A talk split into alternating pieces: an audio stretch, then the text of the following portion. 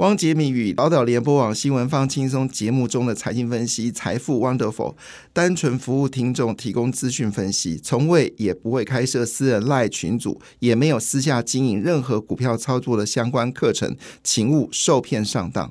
大家好，我是汪杰明。你现在收听的是 Wonderful 财富 Wonderful，麻烦你一定要订阅哦，并且打开小铃铛，叮当叮当，绝对让大家啊吸收最新的国际情势以及台股的发展，在理财投资上面也有杰明最新的知识跟观点哦。那当然，在昨天的全球股市呢，中国股市独红啊，其他市场还是呈现一个呃略微下跌的状况。嗯，涨也涨不多，但跌也跌不是那么多了哈。那跌最多的部分应该是在菲律宾股市啊，跌了零点六四个百分点，虽然是全昨天全球股市跌比较多的。啊，香港恒生跌掉零点九八个百分点，跌掉一百七十点。也是算是跌幅较多的哈，东北亚股市里面呢，哦，韩国股市则是大涨的哦。韩国股市昨天跟台股一样哦，韩国股市昨天一口气大涨了一点零五个百分点，但日本股市是修正了零点一二个百分点哦。那美国四大指数里面，呃，道琼 S M P 跟纳斯达克都是收涨的，非半指数只是下跌，跌了零零点五六个百分点。那道琼 S M P 五百跟纳斯达分别上涨了零点二四个百分点、零点一零个百分点跟零点二九个百分点。那欧洲股市呢，则是德国股市呢上涨零点一六个百分点，英国跟法国股市呢则呈现下跌的状况。不过今天应该会开涨哈，因为主要原因是因为呃，就是美国的官员呢，好已经开始从对于市场从这个鹰派呢，已经改成鸽鸽派啊。那么其中呃，联准局的官员呢，法华勒。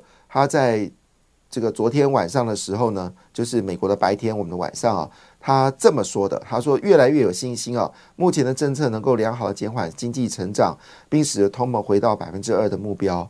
如果数据通显显示通膨减缓会持续几个月的话，那联准局呢就开始会下调政策，好下调利率政策，所以明年初降息的可能性大幅的增加。那这消息呢，使得两千年期的美债呢，利率呢直接回到了市场的利率四点七五个百分点哦。那在昨天呢，台积电是上涨零点七九个百分点，联电是下跌零点二六个百分点，高通是下跌一点二六个百分点，辉达下跌零点八九个百分点，AMD 下跌零点五二个百分点。所以昨天费半整体状况并不是那么好。那呃，这个纳斯达克部分呢，阿发贝是上涨零点五八。Meta 是上涨一点二个百一点二八个百分点，那微软则是大涨一点零八个百分点哦，算是表现的相当的强劲哦。那其中特斯拉股价已经回到两百四十六点七二元了，那么是四点五亿元，主要原因是它的这个呃 Cyber Truck 好准备要交付了，这是这个特斯拉最重重量级的电动 Pick Up 的车子哦。那另外是这个美光呢，美光。它由于要供需平衡、改善定价的一个改善呢，所以呢，它上修了本季营收展望。那这个股价呢，反而是下跌一点七九个百分点。不过，记忆体走高已经是事实了，所以不会因为美国美光股票下跌改变了哈整个就是呃这个就是我们说的记忆体上涨的一个趋势。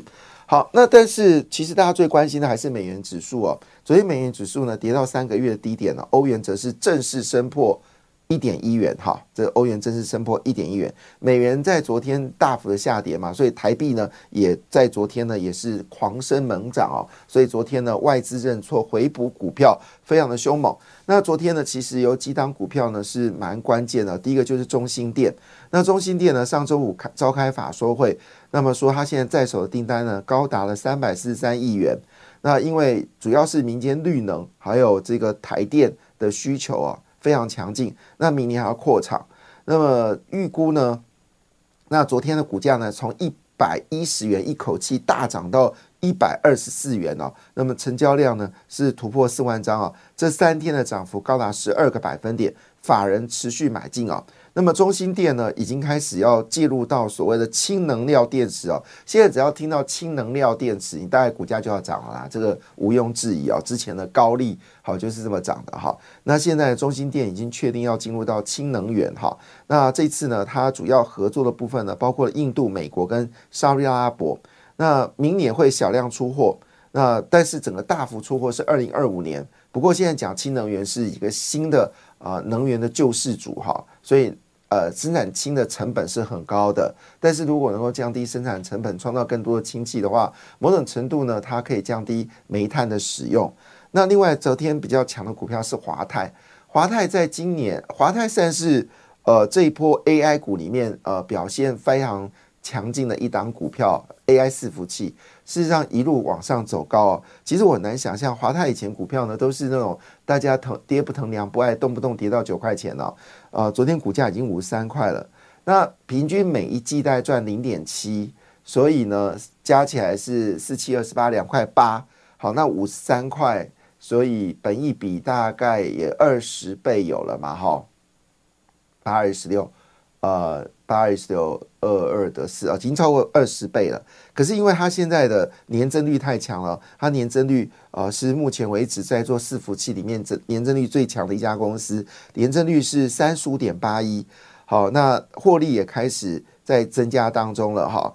那这个现在目前为止呢，每股盈余已经到一点八，去年是一点七五整年，所以今年应该可以赚到呃两块二四。好，两块二十四。那当然，因为主要原因是传出来，它不是只有拿到美国超维的美超维的订单哦。据了解，它现在呢在半导体部分呢也跟异业结盟哦，看起来气势蛮强的。好，这是昨天呃比较特别一张股票。另外就敦泰，敦泰这一波确实蛮凶猛的哈。那敦泰呢，因为它现在没有库存的问题，它在去年呢已经把库存呢全部打掉了，这是。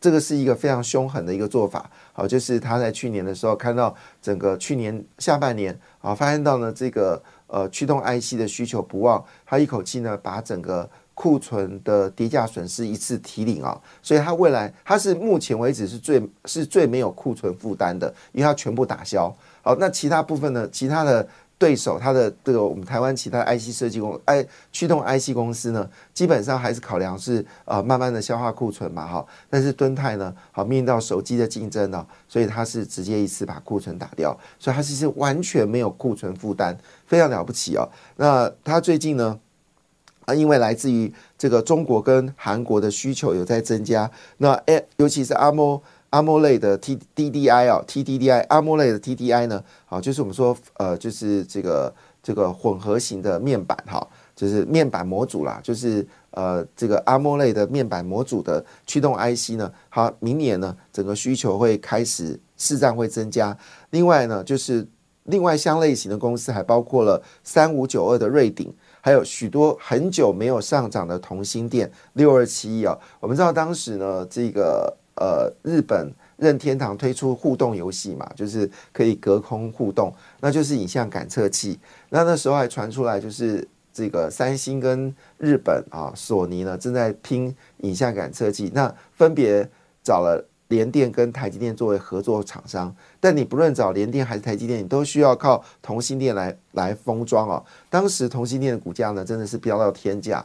后来因为消费电子需求大幅的减缓，同心电股价也就慢慢的跌下来了。那现在是不是有机会走高，也值得关注哦。所以整个需求回温哦，手机供应链开始迎接了比较多的一些商品。那瑞鼎是专注在 OLED 的 DDIC，那这敦鼎呢是。在这个专注在 AMOLED 的 TDDI 哈，这两家还是有不太一样的一个状况，但是呢，都是市占率非常高的哈。这是在最近呢看出来比较强劲的股票。另外呢，就是因为呃台电的强韧电网计划，所以呢越来越多公司呢受惠，现在要增加新的一家公司叫做宏泰。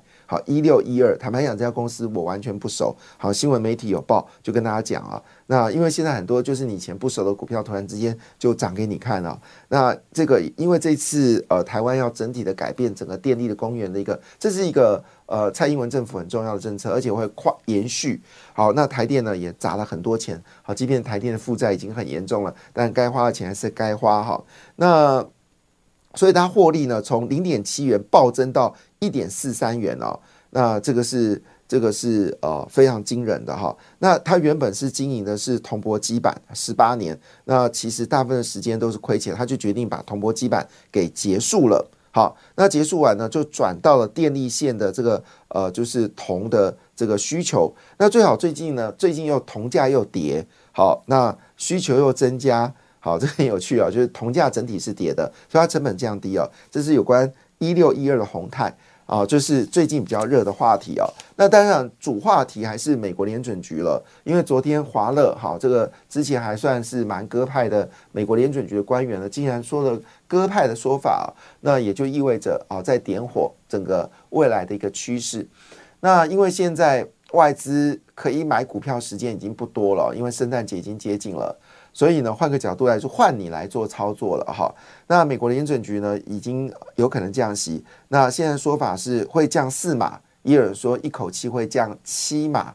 那七码的话，就是呃七五三十五七二十四，就是一点七五趴哦。那换成十年期债券就要涨十七点五趴，好，这换成二十年债券呢，就要涨三十四趴。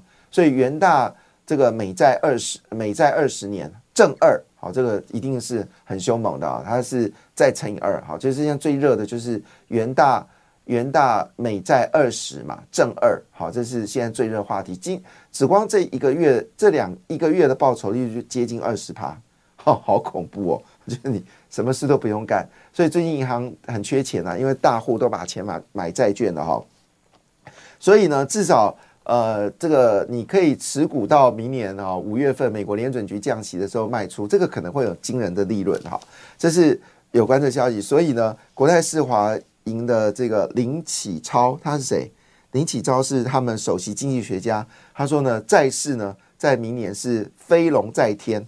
然后另外是富邦的金的罗伟。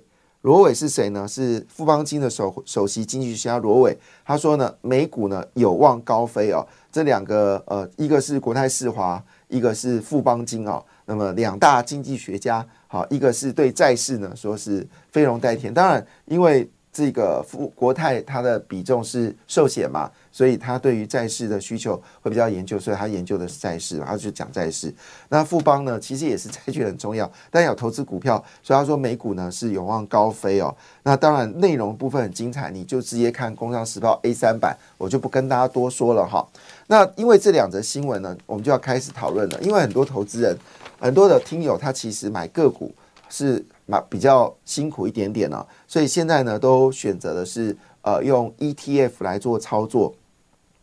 那最近呢，今年新成立的台股 ETF 已经有多档，它的规模破千亿哦，非常呃破千亿啊，好破百亿呃破百亿啊，呃对，一是一百一十九呃破千亿哦，破千亿。那其中是富华台湾科技优喜啊，这个这个规模就破了一千零四十亿啊，看起来应该绩效不错。呃，他没有写绩效。那另外呢，就是群益半导体收益啊。它是采季配，好，它的规模是二十八亿哦。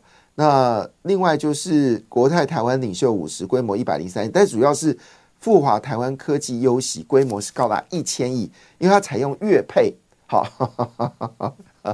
科技股月配蛮猛的哈，所以它的规模到一千亿啊。以前我在基金公司啊，就是卖月配息的债券基金，我有时候一天可以接到什么单，你知道，一天可以接到一千万美金的单。一千万美金，我没有跟你夸张，一天可以收到一千万美金的单，吓死人了。哦，跟着跟着是一百万美金了，对不起，打脸。好，一百万美金哦，一天我可以收到一百多万美金的订单，这非常可怕。所以你月配息就很惊人哈。所以如果你今天觉得你看好市场，你要做月配息的话，我是母汤了哈，季配就可以了啊。那群益半导体半导体收益是季配，好，它现在规模是二十八点零四亿啊。那这是有关 ETF，那今年还有更多的 ETF 呢正在募集哈。那其中就刚刚讲的这个最热的就是富华，哎，它有两档，哦，对，就这档富华台湾科技优喜啊。那另外啊，这个媒体的内容都是一样的，就是规模持续的增加，好，金额大幅的增加。那其中我们看绩效部分哦，绩效最强的就是统一 FNNG Plus 啊，美国哈，那今年报酬率是九十点四。好，那我们在去年十月份的时候，其实有谈这档 ETF 啊，不知道各位有没有听到哈？那如果你在去年十月买的话，你现在报酬率应该是一百四十几趴吧，一点四倍。好，那第一名是统一的 FNG Plus 啊，今年的报酬率是九十点四，那近六个月是二十二点四，二十二点四啊，近六个月最强的是富邦台湾中小，好是 ETF，好是二十九点一。